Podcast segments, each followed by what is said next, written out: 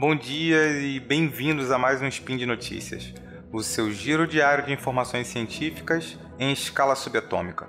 O meu nome é Tiago Brandão.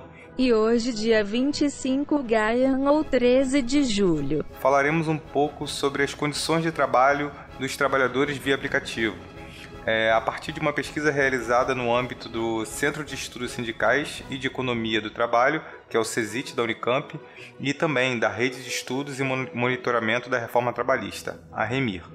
Esse SPIN pretende ser um pequeniníssimo complemento ao excelente SPIN gravado pela Mari Ribeiro no dia 8 de julho, que se chama A Greve dos Apps e os Posicionamentos das Empresas. Então, se você não ouviu esse spin, confere lá porque ele está excelente. Bom, então sem mais delongas, toca a vinhetinha para a gente começar o trabalho. Speed Notícias.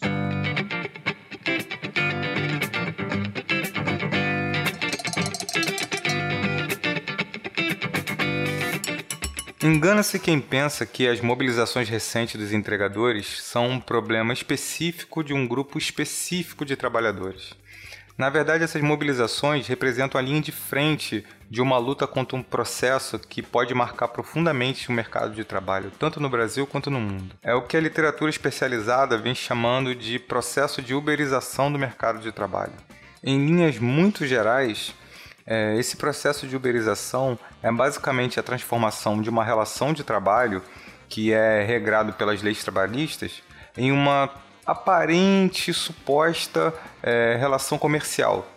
Nesse sentido, a gente não tem mais trabalhadores, são empresas se relacionando com empresas. E com isso, as empresas de aplicativo transferem o risco de determinada atividade para os que se voluntariam, né, os, no caso os trabalhadores, a trabalhar gerenciado por esses aplicativos. E com isso, as empresas de aplicativos é, se esquivam dos direitos trabalhistas que são garantidos pela legislação de cada país. Eu disse no começo que isso pode ter um impacto profundo no mercado de trabalho, porque é, o gerenciamento do trabalho via é, aplicativo pode se espraiar, se expandir para diferentes setores, como professores, trabalhadores domésticos, entregadores, motoristas, pode chegar a garçons, é, profissionais autônomos como pedreiros, encanadores, bombeiros, e ninguém está a salvo desse processo. Ele de fato pode se espraiar para todos os segmentos é, do mercado de trabalho. O ponto fundamental aqui é que esses aplicativos atuam é, na margem ou no limite da legislação trabalhista de cada país. Isso quer dizer basicamente que é, encontrou-se um modo é, que a legislação não previa de tentar transgredir a legislação trabalhista, fazendo com que a relação é, trabalhador-patrão se torne, na verdade, uma relação empresário-empresário, que é a, a origem, é, que está na, na, origem do, do termo uberização que eu falei antes. Eu falei transgredir, mas ela não é exatamente uma palavra muito precisa, porque as empresas não estão infringindo a lei.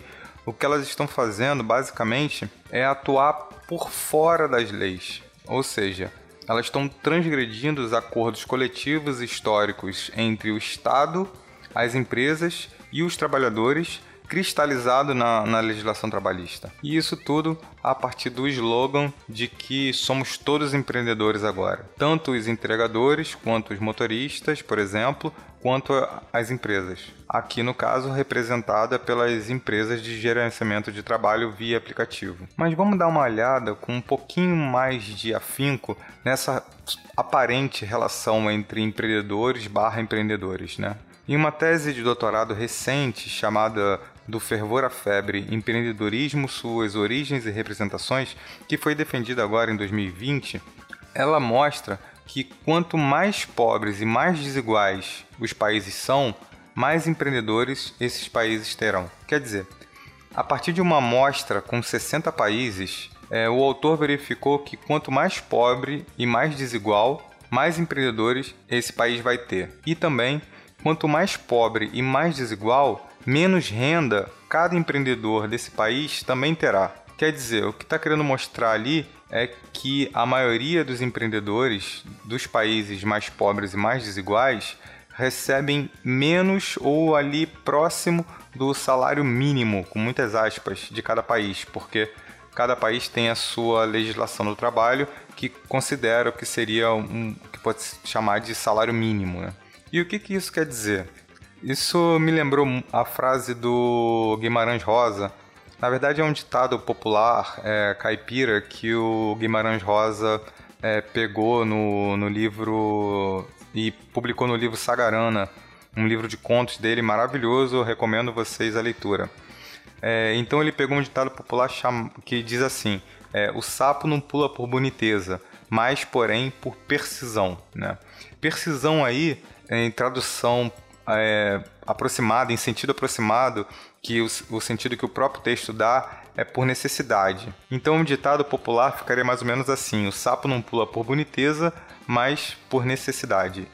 E isso ilustra perfeitamente bem essa aparente relação de empreendedores barra empreendedores. O que se vê e o que a pesquisa da a tese de doutoramento mostrou é que, na verdade, esses empreendedores estão lidando com um mercado de trabalho extremamente precário, com baixa remuneração, leis do trabalho que sumariamente são desrespeitadas, um desemprego crescente nesses mercados de trabalho, principalmente entre os mais jovens, baixa escolarização. No mercado de trabalho em que a única opção possível para conseguir obter alguma renda é o trabalho autônomo. E no caso, esse trabalho autônomo é lido pela chave do empreendedor. É por isso que é, a literatura especializada tenta fazer uma distinção entre empreendedorismo por oportunidade e empreendedorismo por necessidade. Com isso, a literatura tenta distinguir aquelas atividades que são é, que, que, que começam a partir de uma ideia das atividades, no caso empreendedorismo por necessidade, daquelas atividades das pessoas que necessitam atuar, a, atuar autonomamente para conseguirem sobreviver, porque tem dificuldades no ingresso, de ingresso no, trabalho, é, no mercado de trabalho pela via formal ou mesmo informal. E é nesse sentido que uma fala de um trabalhador de entrega por plataforma de aplicativo chamado é, Pedro Faria da Silva, também ficou conhecido como Galo, repercutiu tanto nas redes sociais. Ele diz assim, abre aspas para o Galo, existe uma mentira que foi contada para gente que somos empreendedores. Então, primeiro, tenho que buscar desconstruir essa mentira do empreendedorismo. E por que Galo está dizendo isso? Porque ele percebeu que a atividade que ele cumpre se aproxima muito mais de um funcionário de uma empresa do que de fato de um idealizador de uma startup no Vale do Silício, por exemplo. É muito interessante observar que durante a mobilização dos trabalhadores por aplicativo, eles tentam trazer o tempo inteiro a categoria trabalhadores. Sim, de fato somos, somos trabalhadores. E é evidente, principalmente a partir do olhar sociológico, que essa noção de trabalhador ela encerra nela mesma uma imprescindível dimensão política. Isso quer dizer que ela guarda no seu interior, ela evoca no imaginário a mensagem de uma série de lutas é, históricas por natureza e simbólicas por definição. A identificação de trabalhador é uma identificação muito forte e contrasta diretamente com a identificação, por exemplo, do vagabundo ou do filhinho de papai. E claro, a noção de trabalhador também é, incide é, naquele binômio trabalhador-patrão ou funcionário-chefe ou salário-lucro e, em certa medida, né, encerra um conflito que é inescapável. Os trabalhadores querem, por um lado, receber melhor, ter melhores direitos, ter acesso aos direitos ao menos, ou ao menos dignidade, enquanto os empresários querem lucrar mais, querem ter uma empresa mais longeva, transmitir a, essa empresa para os filhos, enfim. Não precisa de muito para a gente ver como a noção de empreendedorismo ela borra, né? ela torna turva essa inescapável dimensão conflitiva. Ela é uma categoria que, por força retórica, coloca lado a lado Steve Jobs e João Bico. O primeiro, né, o pai do primeiro computador Apple lá nos anos 70 e um senhor que oferece serviço de pedreiro de bico em um bar entre seus amigos e conhecidos. Mas é importante mencionar que essa luta para se para tornar extinta o termo trabalhador, ela não é nova. Se a gente olhar só para o Brasil, nos anos 50, é, tem uma pesquisadora chamada Regina Morel que defendeu uma tese lá no final dos anos 80 chamada Ferro e Fogo, Construção e Crise da Família Siderúrgica, ela mostra que nos anos 50 era comum que as empresas tratassem os trabalhadores como família. É por isso que ela está falando de família siderúrgica. E o sentido dessa retórica era bem evidente, quer dizer, as empresas seriam o pai, cada um com seu papel, né? as empresas seriam o pai, os trabalhadores seriam fi os filhos, e nesse sentido incutia-se um certo espírito de colaboração entre todos. Então, todo o direito do trabalho que era conferido aos trabalhadores era oferecido como uma espécie de dádiva, como uma espécie de benesse, como uma espécie de carinho que o pai dava ao filho e não como fruto é, de lutas desses trabalhadores. E, por outro lado, cabia aos trabalhadores tratar essas empresas como pai, que, em certa medida, é, embora possa haver um ou outro conflito, eles deveriam, na última palavra, oferecer obediência, sob a pena de se tornar um párea da família. Essa noção de família é, nas, na relação entre empresas e trabalhadores, ela foi desaparecendo ao longo do tempo. Mas as lutas por identificação, elas não desapareceram com ela. A gente viu também no início dos anos 90 uma mudança para tentar extinguir de novo né, a noção de trabalhadores a partir da ideia de colaboração, que era, ao invés de chamar de trabalhador, você chama de colaborador, porque, em última instância, é, colaboradores eles não conflitam, eles colaboram, mesmo quando conflitam. Nesse sentido, o que há é um apagamento entre as hierarquias. Não há diferenças, ou aparentemente não há diferenças, é, entre gerente, é, dono das empresas e trabalhadores. Estariam todo mundo caminhando para um objetivo comum. Claro que, evidentemente, essa noção de colaboração esbarra no, nas próprias mazelas de cada mercado de trabalho, como, por exemplo, as noções de assédio sexual, é, assédio moral, baixos salários, a não observância de algumas leis trabalhistas mínimas, como é, recolhimento do FGTS, o pagamento da multa rescisória, entre outras coisas. O ponto é, que agora, na virada dos anos 2000, 2010, a gente vê crescer uma nova identificação que tenta extinguir também essa própria noção de trabalhador, que é a noção de empreendedor. A noção de empreendedorismo, ela não é nova.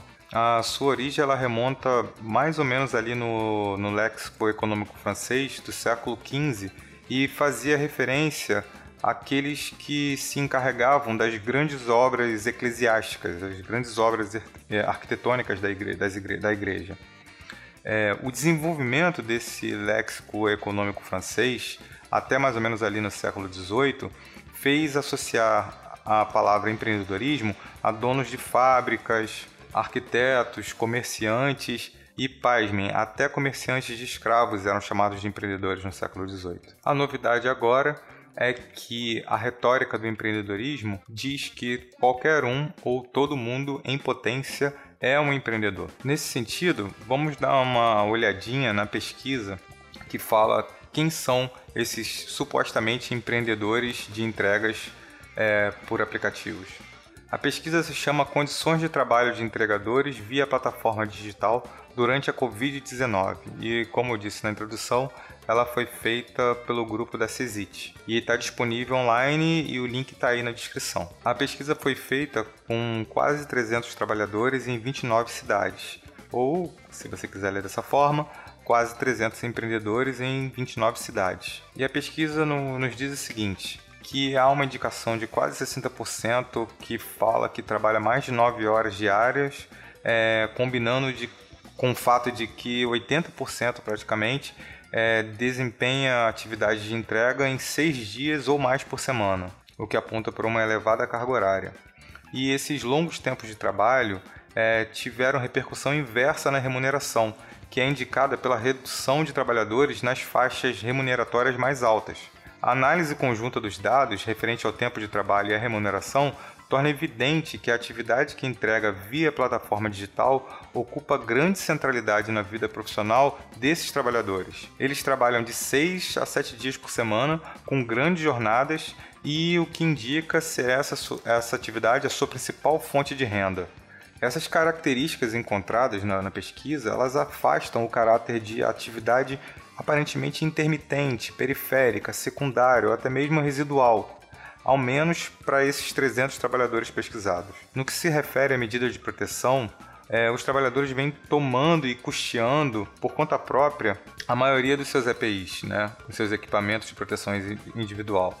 A grande maioria dos entrevistados afirmou adotar uma ou mais medidas de proteção na execução do seu trabalho, enquanto as medidas adotadas pelas empresas concentram-se na prestação de orientações. O fato dos trabalhadores, na maioria das vezes, terem de custear as próprias medidas de proteção, as próprias APIs, acaba por reduzir ainda mais a sua remuneração. Eu não vou me estender tanto sobre a pesquisa, é, mas, como eu falei, o link está aí na descrição. Ponto é, essas empresas estão se aproveitando de uma pandemia que trouxe como uma de suas consequências o alto desemprego para lucrar ainda mais à margem da legislação laboral de cada país, enquanto transferem o ônus do aumento do número de entrega para as pessoas que estão desesperadas por obter renda. Porque quanto mais pessoas oferecem sua força de trabalho, como diz o Galo que eu mencionei, menos eles recebem por entrega e por quilômetro rodado. Fica evidente que regulamentar a atividade dos trabalhadores por aplicativo não é apenas uma questão trabalhista,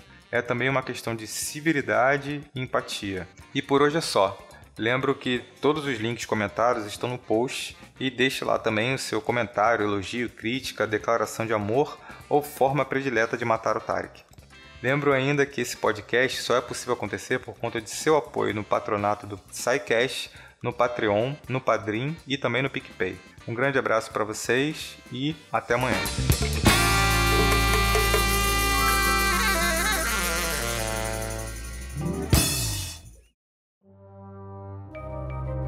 Este programa foi produzido por Mentes Deviantes.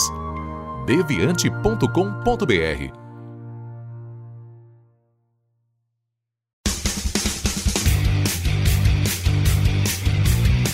Cortes, edição de podcast.